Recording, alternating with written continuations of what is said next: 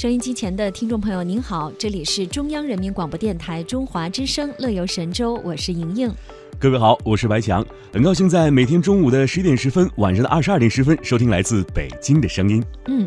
在节目的一开始呢，我们要一起关注哈。呃，九月十八号至二十号，世界经济论坛第十二届新领军者年会，也就是夏季达沃斯，在天津的梅江会展中心举行了。没错。那么夏季达沃斯论坛呢，有经济的联合国之称。嗯。从二零零六年在中国落地，每年呢都会备受关注。那么这一届和往届相比，今年的论坛会有哪些亮点值得大家去注意的？我们今天一起来跟大家分享一下。好的，我们首先来关注亮点之一，就是历届年会中啊，规模最大、人数最多。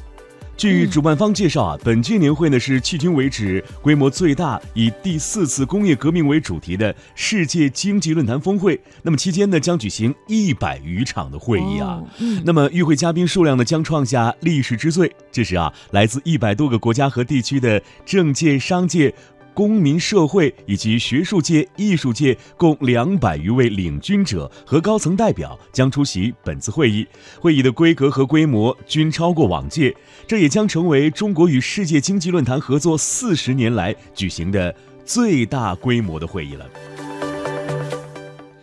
第二亮点呢是多项议题持续关注创新。嗯。呃，聚焦创新、探讨未来呢，已经成为夏季达沃斯论坛的一个持续性的热门话题。那么，今年的世界经济论坛新领军者年会的主题是在第四次工业革命当中打造创新型社会。那么，参会的嘉宾呢，会集中探讨由人工智能、物联网和基因编辑等新兴技术驱动的第四次工业革命对经济、对社会以及地缘政治格局的影响，依然是很关注。创新这两个字，没错。提到创新，我们会发现啊，这些新兴的技术啊，正从各个方面影响着当前的世界。举个例子，工业机器人在制造业领域啊是广泛的部署，那还有人工智能在商业和科学研究领域的应用范围啊也是迅速扩大。那么军用呃军民两用技术，也就是原以民用为目的，但也可以轻易的运用于军事领域的技术，引发安全隐患的问题。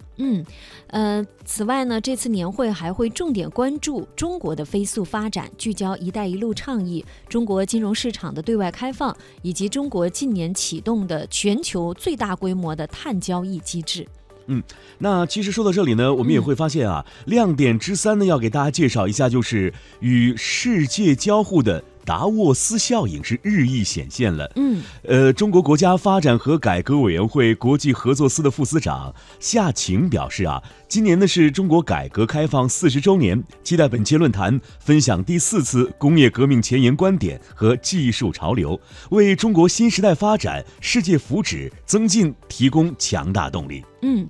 那么，作为会议的举办地呢，从二零零八年起，天津已经成功举办了五届新领军者年会。今年呢，天津仍会将通过新领军者年会呢，与世界经济论坛及全球领军企业形成一个良性的互动，在很多方面，比如说金融投资啊、信息咨询，还有全球战略化推进等等这些方面呢，展开全面、长期和战略性的合作。听众朋友，在已基本确定的论坛日程和各项议题当中啊，除了全球创新前景展望等国际化议题之外呢，